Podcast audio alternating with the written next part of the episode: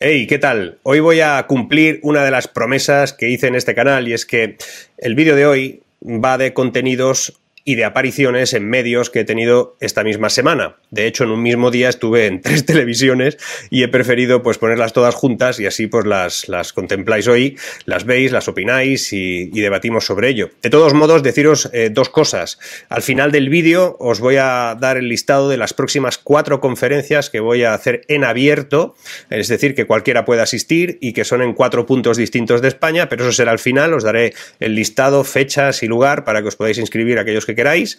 Y también, nada, dos comentarios que quiero hacer sobre los últimos dos vídeos que subí. Ahora os dejo con los tres eh, contenidos. Uno es en televisión española, en el que se habla sobre el, bueno, la polémica sobre la tecnología de escuchas Pegasus. Eh, también se habla del boom inmobiliario. Luego en el canal Negocios TV, otro vídeo en el que se me entrevista sobre el problema del colapso del puerto de Shanghai, que aunque tengo un vídeo en este mismo canal que lo, que lo relata, ahí se actualiza un poquito lo que ya dije. También algo sobre la política monetaria del Banco Central Europeo y lo que va a suponer. Y en el último vídeo, que es eh, en 13TV, en el código Samboal, ahí pues eh, se analiza un poquito las, bueno, los datos de empleo, de inflación, que acabo de escuchar hoy, por cierto, que los datos de empleo son muy buenos y que está descendiendo de forma importante eh, el empleo temporal y ya sabéis que eso pues es más que revisable. Y también se habla de los análisis del PIB y los datos del PIB que también acabo de escuchar en una televisión a alguien, esos economistas que que circulan por ahí diciendo que incluso el PIB en España se mide mal y que por eso nos sale tan bajo. es decir, se mide mal, ¿vale? Eso lo dejamos ahí. En todo caso, os dejo ahí con los tres contenidos, espero que los disfrutéis. Nos vemos justo al final de esos tres contenidos que os diré ese listado de fechas y lugares de las próximas conferencias. Hasta ahora. Muchas gracias, Olivia. Y en el caso, además, del presidente del Gobierno y de la ministra de Defensa, es que además han conseguido, Marc, sacar un volumen de datos de esos teléfonos. Sí, o sea, hay un volumen inmenso eh, del presidente y muy poquito volumen de, la ministra. Aquí, de hecho, estamos hablando de Pegasus, de momento sabemos que es Pegasus. Hay dos softwares, o un software que, se llama Sorghum, que, Candirú, ¿no? que es otro de los que se utilizan, sobre todo en Uzbekistán, en Israel, en Arabia Saudita, en Emiratos, que incluso es un poquito más sofisticado y que, y que ya cuesta más de, saber que ha estado en tu, en tu teléfono. No deja el rastro que deja, por ejemplo, Pegasus. ¿no? El hecho de que se saque toda esa información eh, fijaos, cuando hablábamos en el pasado de escuchas telefónicas, estábamos hablando de que sabías la conversación entre dos personas, mm. pero esto es muy complicado, o sea, esto es mucho más sofisticado, es que tú sabes la vida de las personas, ¿no? Puedes saber sus fotografías íntimas, puedes saber sus correos electrónicos, es atemporal y aterritorial, no es algo que pasa puntualmente y que puedes grabarlo, es que sabes todo lo que ha pasado con su teléfono y por eso, mm, evitando obviamente eh, los casos que son vinculados a gobiernos o a grandes eh, personalidades, las personas, las personas de la calle, tenemos que ir con mucho cuidado con esto, porque independientemente de que sea Pegasus y que afecte a esas personas, a nosotros nos pueden robar dinero, nos pueden robar nuestros datos y aunque no seamos nadie, nos pueden utilizar todos esos datos en contra nuestra. ¿no? Bueno, primero, eh, Pegasus entra al teléfono móvil, como nos estaba contando Olivia, de una forma absolutamente realista. Es decir, te has comprado un billete ¿no? y a uno, a uno de, los, eh, de los responsables eh, políticos que fueron espiados en Cataluña, nos contaba Olivia, pues le llegó un mensaje de has comprado este billete, esta es la tarjeta de embarque. Es decir, no es que sea una trampa, es que es muy fácil de hacer clic. No, pero la pregunta es, ¿cómo pueden saber que yo tengo un billete en Swissair o en Iberia? ¿no? Es muy sencillo. en la Deep Web, es decir, en la, en la Internet oculta, se venden a tiempo real prácticamente listados de vuelos, listados de personas que se han, que se han comprado un billete a cualquier sitio, porque esas listas están informatizadas. Si tienen en algún momento acceso a una lista de pasajeros, porque tienen acceso, porque han conseguido reventar algún tipo de seguridad, esa lista queda publicada automáticamente en la Deep Web, en la, en la Internet profunda, esa que no es accesible por todos, ¿no? por lo menos no de forma sencilla. Y allí está tu nombre y el vuelo que vas a tomar, con lo cual es tan fácil, porque además está tu teléfono, porque te diste de alta a través de un teléfono, de lo que sea, es tan sencillo enviarte un SMS diciendo el vuelo que tienes a tal hora en tal sitio, eh, que sepas que aquí está tu tarjeta de embarque que ha cambiado algo. Clicas y ya lo has fastidiado. Todo muy tranquilo. Porque hay un servidor donde se acumulan esos datos. Otra cosa es que es muy complicado, eh, se precisan unas órdenes incluso de tipo internacional que es muy complicado y tiene que colaborar. En este caso, por ejemplo, imaginemos los servidores de, de Pegasus están en Israel y esos servidores tendrían que tener una autorización de análisis por parte del gobierno de Israel como mínimo, o por lo menos con alguien que tuviese que ver por allí. Y ojo con, con el hecho de que, de que, de que el espionaje, en este caso del presidente, presidente y la ministra no tienen, puede que no tengan nada que ver con el resto de espionajes de los que estamos hablando, fundamentalmente porque estos es evidente que, o muy probable que vengan de fuera y que los otros tienen más sentido que pueda ser de dentro por el interés político que pueda haber. ¿no? En todo caso, eh, esto irá apareciendo o irán sucediéndose noticias que irán aumentando esto porque esto lleva funcionando desde 2016 de forma absolutamente masiva. Los ataques y ciberataques que los que nos dedicamos a cosas por el estilo desde el punto de vista digital, que vivimos todos los días, que sabemos que empresas muy importantes, que gobiernos, ahora estaba comentando, vengo de intentar eh, ayudar eh, a través de mi empresa lo que está pasando en Costa Rica. En Costa Rica están todos los ministerios paralizados por un ataque masivo a sus ministerios, Hacienda incluida, que durante unos días que Hacienda no te cobre, no sé hasta qué punto es bueno, pero que en todo caso los ciberataques se están produciendo por todas partes. No solo las escuchas, sino que es un elemento más que se incorpora a lo que ya conocíamos. Eh, Fernando. Perdonad y con esto acabo yo. Esto pasó hace muchos meses. ¿eh? O sea, a mí el problema de, que haya una fuga de seguridad por Pegasus en los teléfonos móviles del gobierno es preocupante, pero entra dentro de cosas que pueden pasar mientras no actualizas los modelos de seguridad. El problema está en que si esto sucedió en junio, ¿no? mayo, mayo, junio del año del, del, 21, perdonad, pero estamos en mayo del 22 durante todo este tiempo eso se sabía, no se sabía, y si no se sabía y se ha detectado ahora por culpa de que estamos hablando de Pegasus y se ha empezado a analizar todo, eso sí que es una brecha importante. Durante un año ha estado algo abierto y no nos hemos dado cuenta, esa es la parte importante. hay más porque el precio de la vivienda se está encareciendo. La vivienda de obra nueva ya cuesta 2,5% más, casi un 3% más, y la de segunda mano, según el dato del INE Silvia, un 1% más a quienes quieran adquirirla. Gracias, Irma. A mí lo que me están diciendo es que la gente que quiere pedir una hipoteca y que va al banco, que los bancos no están dando hipotecas. Eso es lo que me están diciendo a mí. Que están dando muy poquitas, están dando poquitas eh, hipotecas contadas, que además están pidiendo avales, es decir, no las dan con esa tranquilidad con las que las daban antes. Yo creo que están aprovechando una situación, ¿no? Y es que si hay una fuerte demanda de hipotecas, si tú sigues eh, teniendo una oferta de hipotecas muy grande, pues no la puedes encarecer lo que la puedes encarecer. Eso de que el boom pueda estar cayendo, eh, yo lo dudo. Es, es, verdad que puede ajustarse un poco, puede, puede bajar ese incremento, un 35% es muchísimo ¿no? de, de, de actividad inmobiliaria, básicamente porque ahora mismo con la inflación que hay, en toda Europa, por ejemplo, y nos compra gente de fuera, uno de los pocos recursos que tienes en estos momentos para, guardar, para guardarte de esa inflación es el inmovilizado, es decir, una propiedad en algún lugar donde sea factible.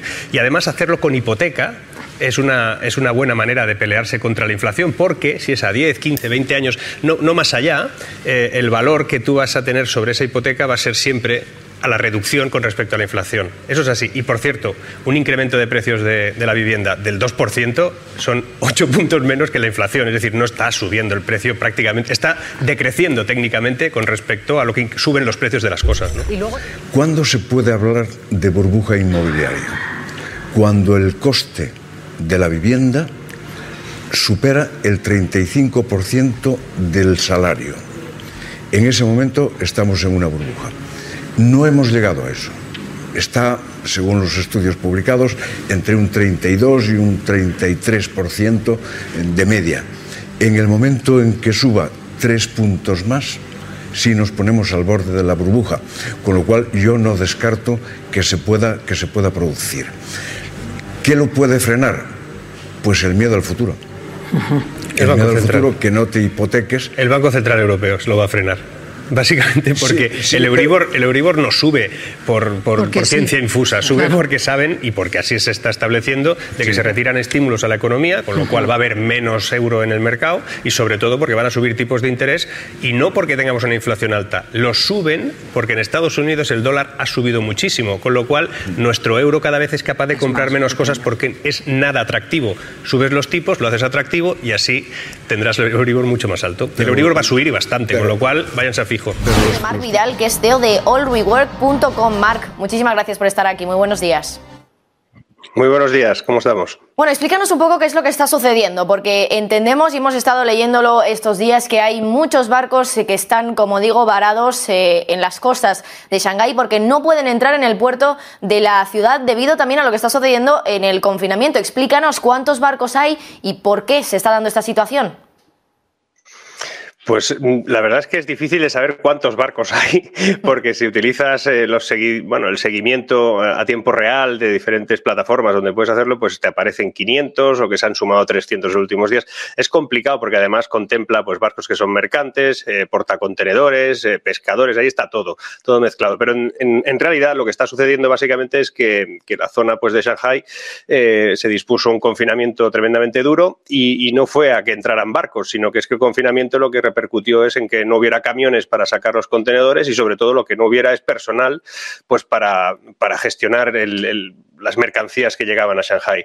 Y eso ha generado, pues evidentemente, otro cuello de botella, que ya estamos eh, familiarizados con esos cuellos de botella en diferentes momentos de los últimos dos años. Y en este caso es extremadamente importante porque realmente, como todo el mundo sabe, pues, eh, o por lo menos deberíamos saber, un tercio de lo que se desembarca a nivel de mercancías en el mundo, pues proviene de ese puerto tanto, al final, Marc, es una tensión más eh, para el comercio mundial, el comercio marítimo, que hay que recordar que realmente es por aquí, a través del océano, a través de los mares, donde se transporta el 90% del comercio mundial. Así que es muy importante lo que suceda en puertos, como dices, como el de Shanghái. Yo te quería preguntar si, teniendo en cuenta ya la inflación que tenemos en todo el mundo, también especialmente en España, ¿esto pone más tensión también sobre los precios, teniendo en cuenta que al final el hecho de que esa oferta se reduzca porque no sale la mercancía del puerto, del puerto de Shanghái ni tampoco llega a este puerto porque los barcos están, como decimos, ahí parados y no pueden entrar. Si esto afecta también a, los costes y va a poner todavía más presión y va a hacer que los precios todavía suban más.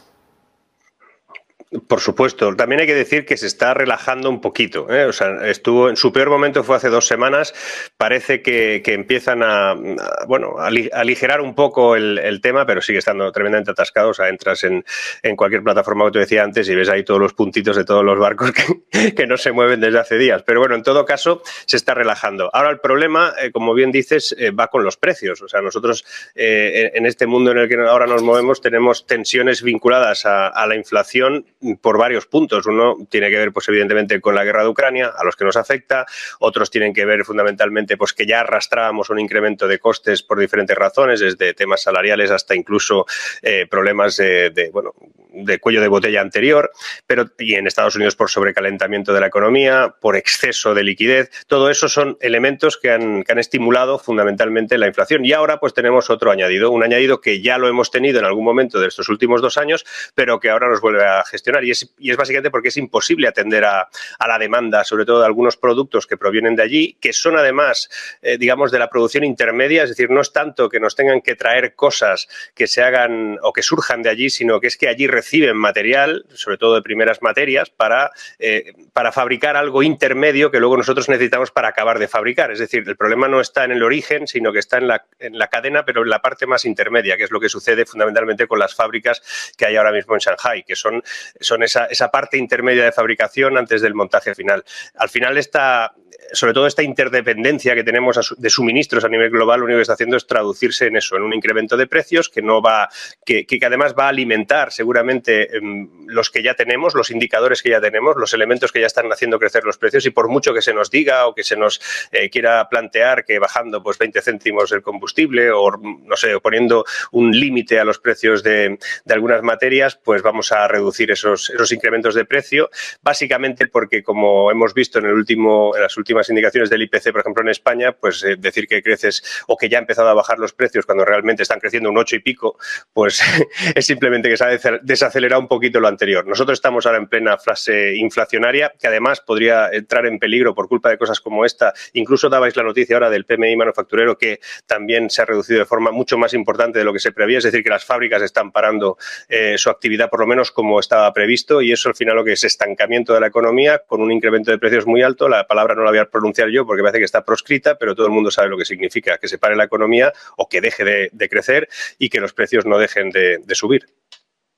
Bueno, sin duda los bancos centrales tienen una tarea bastante complicada para capear esa inflación que no parece que sea una inflación de demanda, sino más bien de oferta y ahí los bancos centrales, mi duda un poco es, pues eh, realmente si pueden actuar sobre esa inflación de oferta. Pero antes de hablar de esto, Marc, también te quería preguntar, decías eh, que en Shanghái la mercancía que se mueve es más bien mercancía podríamos decir, de un punto intermedio, ¿no? Eh, ¿A qué productos te refieres? No sé si tienes algún dato de exactamente qué productos importamos, por ejemplo, nosotros de Shanghái o cuáles pasan por Shanghái hasta llegar hasta aquí a España.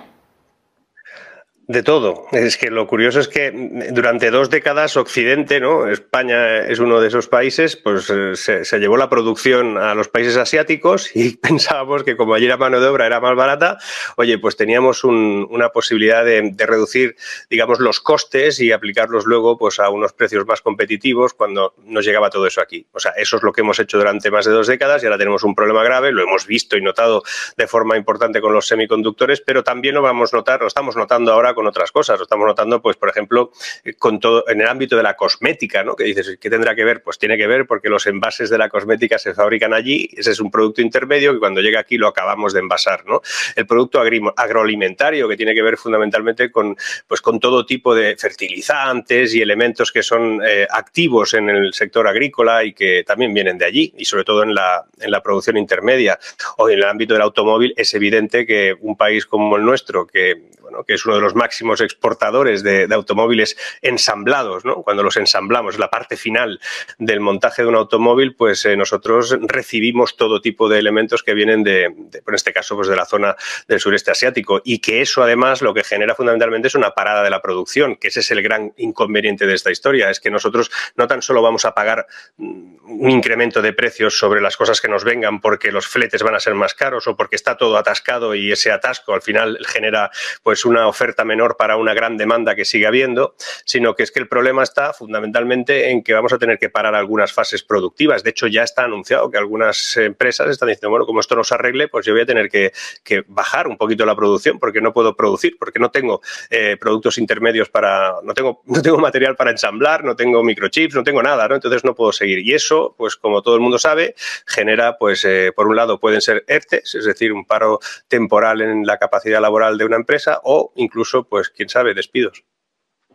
Bueno, pues esperemos que finalmente la sangre no llegue al río, por decirlo de alguna manera. Hablábamos antes, Marc, también del papel de los bancos centrales en esta situación, una situación donde todavía se crean más cuellos de botella para eh, el sector del comercio mundial, como decías, también por lo que está sucediendo en Shanghái. Esta semana tenemos una reunión muy importante de política monetaria, la de la Reserva Federal. Este miércoles se espera que suba eh, los tipos de interés en 50 puntos básicos, pero no sé hasta qué punto realmente esto puede calmar un poco la subida de los precios que tenemos disparada prácticamente en todo el mundo, también en Estados Unidos, por supuesto, pero en especial también aquí en España, aunque, como decías, parece que la tendencia se ha desacelerado un poquito, seguimos con una inflación muy alta, pero no está al menos aumentando respecto a la del mes anterior. ¿Cómo pueden solucionar esto los bancos centrales? Si subiendo los tipos de interés realmente esto va a arreglar algo, Marc.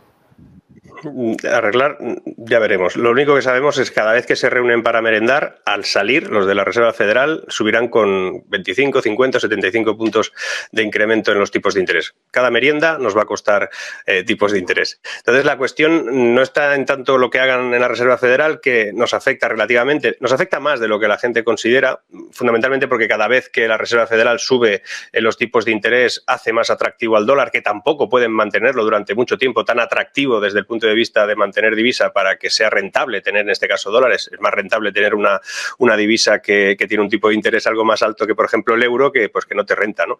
Y, eso, claro, tampoco lo pueden mantener mucho tiempo porque ellos no pueden estar manejando costes tan altos con respecto, por ejemplo, a la exportación, etcétera.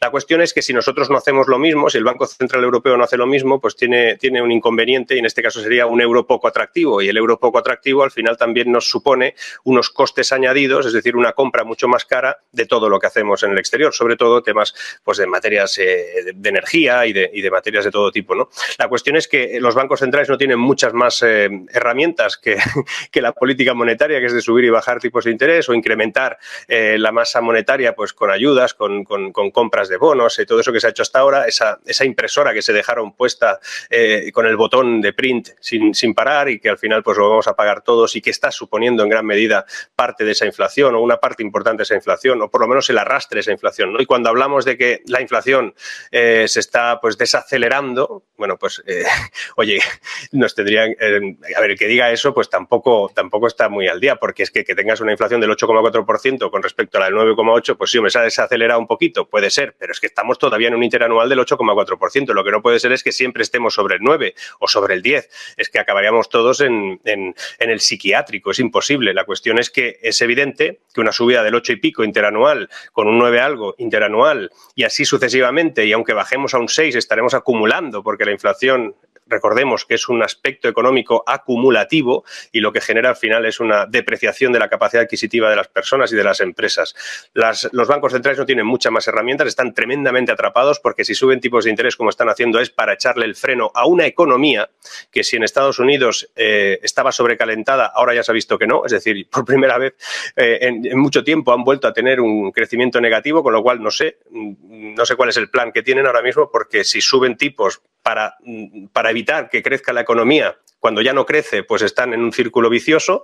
Si no los suben los tipos de interés, seguirán incrementando masa monetaria y seguirán haciendo algo que realmente no es eh, demasiado beneficioso tampoco para la inflación. Y en Europa, pues tampoco tenemos muchas herramientas. Si subimos tipos de interés para enfrentarnos o para, por lo menos, para contrarrestar lo que supone tener un dólar demasiado fuerte, pues estaremos frenando una economía que está frenada y que mm, hablar de que España, por ejemplo, crece a un 4,8, un 4,3, depende el organismo que nos que nos ocupe en ese momento, pues hombre, eso no es crecer, lo sabemos todos, estamos, venimos de un rebote absoluto y ese rebote, pues evidentemente tenía que comportarse por el comparativo interanual con algo positivo, pero recordemos que crecer al 4 y algo es un crecimiento, eh, ya es un crecimiento normal, ¿no? En, en, momentos de la economía española de la década pasada o de la anterior, en la que ya crecíamos a veces al 3,5 o al 4 y tanto, y no veníamos de ninguna caída del 10,8.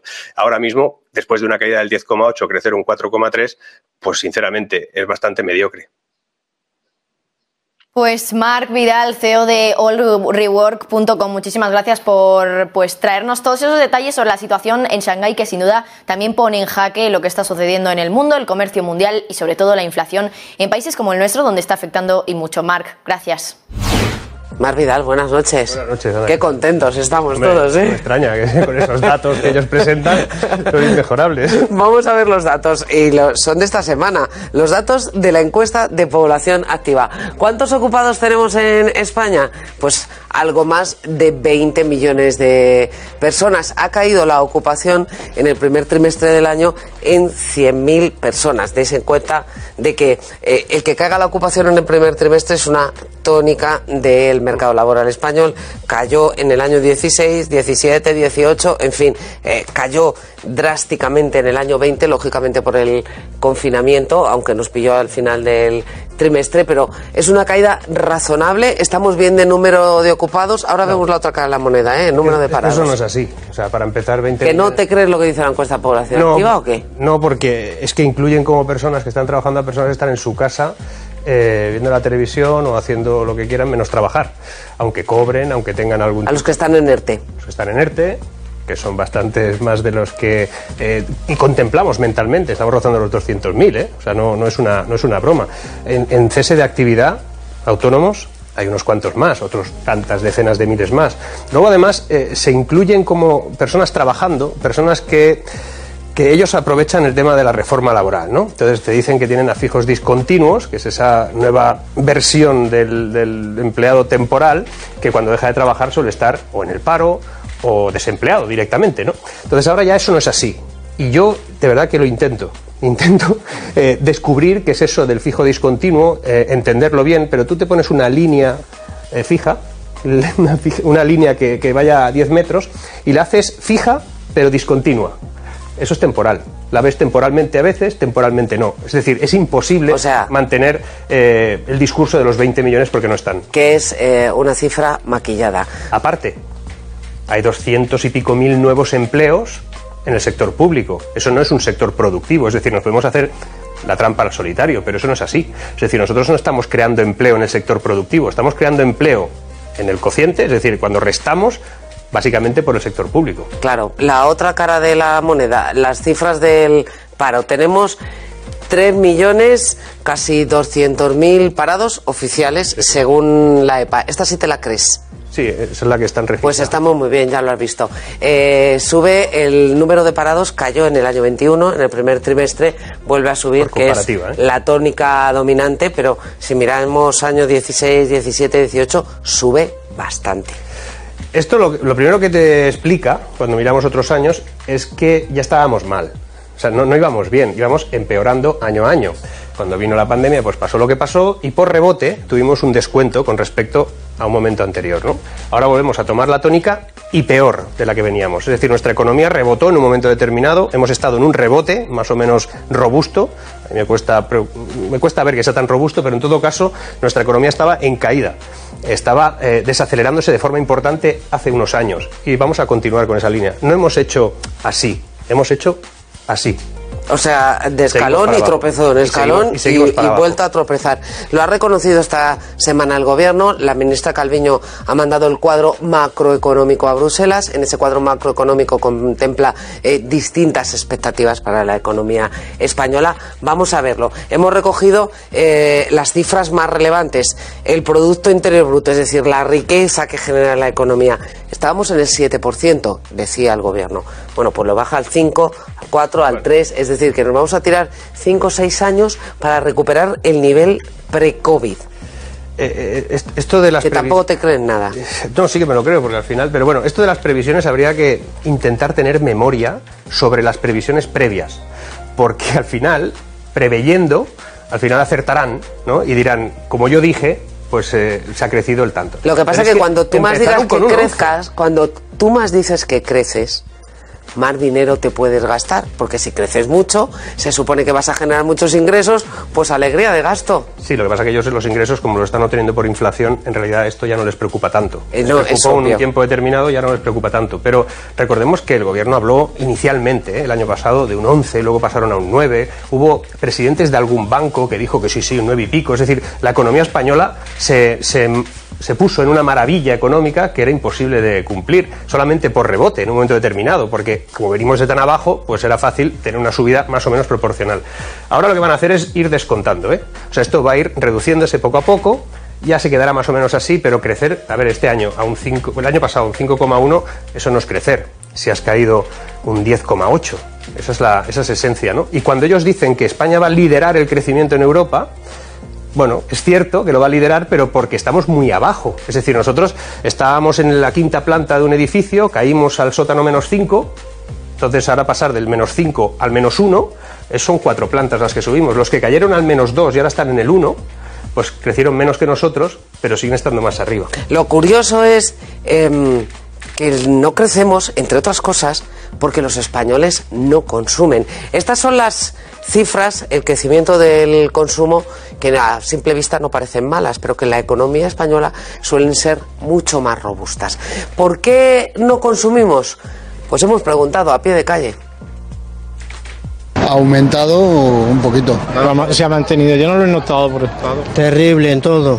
La luz, exagerado. Ha aumentado en todo, en el, en el supermercado, en, en todo, en la comida, en Teniendo en cuenta la inflación y, y la crisis económica, Evidentemente ha aumentado. Otra cosa es que sea fruto ¿no? de lo que nos están contando, que, que sea la guerra, o sea más bien eh, aprovechar la coyuntura para poder subir precios sin seguro qué, qué cosas, ¿no? Pero sí es verdad que ha aumentado la, Ha aumentado muchísimo.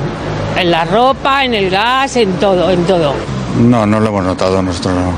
la situación se nota, ¿no? Que es que no es nada buena y el futuro no es nada nada halagüeño. Está todo muchísimo más caro, eso sí. ha aumentado muchísimo el gasto. Eh, todo es más caro. Así lo bajan. Y que no busquen excusas. Vas al, al supermercado, todo vale más, eh, la gasolina, bueno, eh, ahí está, ahí está. Claro, consumimos menos, porque es que lo vemos todo, que es que está, por las nubes. Y, y cuando hemos tenido ahora la nueva cifra, en el 8 y algo, en lugar del 9 y pico, De inflación. Parece que, que están bajando los precios. No, siguen subiendo a, ese, a esa intensidad de un 8 y pico, que es algo que no estaba contemplado. Pero es que nosotros tenemos una inflación muy superior, seguramente al 9,8 o al 8 y pico. ¿Por qué? Por un tema de divisas. El dólar se ha, de- se ha- bueno, el euro se ha depreciado con respecto al dólar Sí. de forma muy importante en los últimos meses, casi un 10%. Eso se aplica a lo que compramos. al Petróleo. exterior. Compramos En energía, dólares. compramos productos, hay empresas que para producir lo suyo tienen que comprar en el exterior cosas, todo eso nos incrementa precios por divisa, es decir, nuestra capacidad de gestión con euro y de compra con euro es muy menor. ¿Nos favorecerá luego en el futuro con respecto a ser capaces de comprar más? Porque compraremos algunos productos o vender más porque venderemos más barato, sí. ¿Que vendrán más turistas? Es probable, pero de momento la inflación es muy superior. Así estamos, pelados. Eh, mm, antes de despedirte, Mar, este martes supuestamente el gobierno va a aplicar ese tope del gas a la tarifa eléctrica. Eh, ¿Eso significa que vamos a pagar por lo menos un poquito menos por la luz? En teoría sí, yo lo contemplo así. El problema está en, el método utilizado, que no vamos a pagar más luz, pero vamos a pagar más impuestos, porque alguien va a tener que pagar esa diferencia, que los franceses nos van a comprar la luz a un precio muy interesante, como el que nosotros vamos a pagar, porque estará limitado. Por cierto, la palabra topar no existe en el castellano, hay que limitar. El precio limitado por arriba. eh, y en ese sentido, los franceses también podrán hacer lo mismo porque no se ha podido dividir el mercado. Con lo cual, todo lo que nos compren los franceses por un precio que sea inferior al que haya costado la compra de esa materia, en este caso energética, todo eso lo tenemos que pagar nosotros, ¿eh? franceses y españoles, a todos. Es decir, eso va para que lo paguen todos, no solo los que consumen electricidad. Estamos jugando a buscar la bolita aquí, aquí, aquí no, pero aquí sí. De momento está así. En fin, Marc, gracias. Bueno, espero que os haya gustado. Ya sabéis que en televisión es difícil llegar al detalle en el que se puede alcanzar pues, en un vídeo aquí en el canal, pero bueno, son interesantes también a veces tener las ideas de forma esquemática para poderlas explicar, trasladar, incluso debatir. Como os decía, os voy a dar las fechas, días, horas y lugares de las próximas cuatro conferencias en abierto. Tengo otras, pero esas otras conferencias suelen ser corporativas o de empresas o sectores, de ahí ya cuesta más. Pero en todo caso, las pondré también en, el, bueno, en la cajetilla de, de descripción de este vídeo, pero son las siguientes, que las tengo por aquí. El 10 de mayo a las cinco y media en el Auditorium de Palma de Mallorca. Os pondré el enlace para que podáis inscribiros. El 19 de mayo a las cinco y media en el campus de Terrassa en CET Business School. Esta es, eh, es un centro educativo universitario, pero creo que también es abierta. El 27 de mayo a las 5 de la tarde en el Teatro Goya de Madrid. Todos los que estáis ahí cerca de Madrid, nos vemos ese día en el Teatro Goya. También os dejaré el enlace de inscripción. Y el 4 de junio para los que estáis en las Islas Canarias, nos vemos en el Puerto de la Cruz, en Tenerife. Ojalá podáis ir muchos, ojalá nos podamos ver.